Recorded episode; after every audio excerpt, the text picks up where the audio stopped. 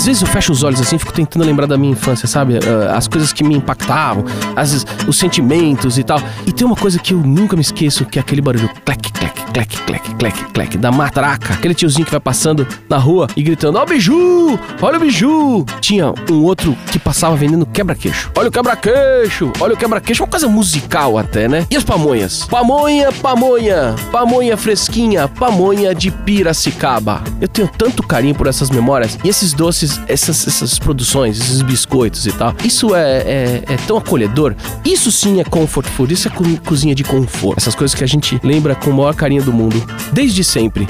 Desde as quituteiras do império. Comida de rua é isso. Comida de rua é comida de conforto. E pamonha é comida de rua. Melhor do que uma receita é uma boa história. E se você quer uma boa receita de pamonha, vai lá no quantidadesabsurdas.com.br ou no território Eldorado. Quantidades absurdas com Ivan Ashkar.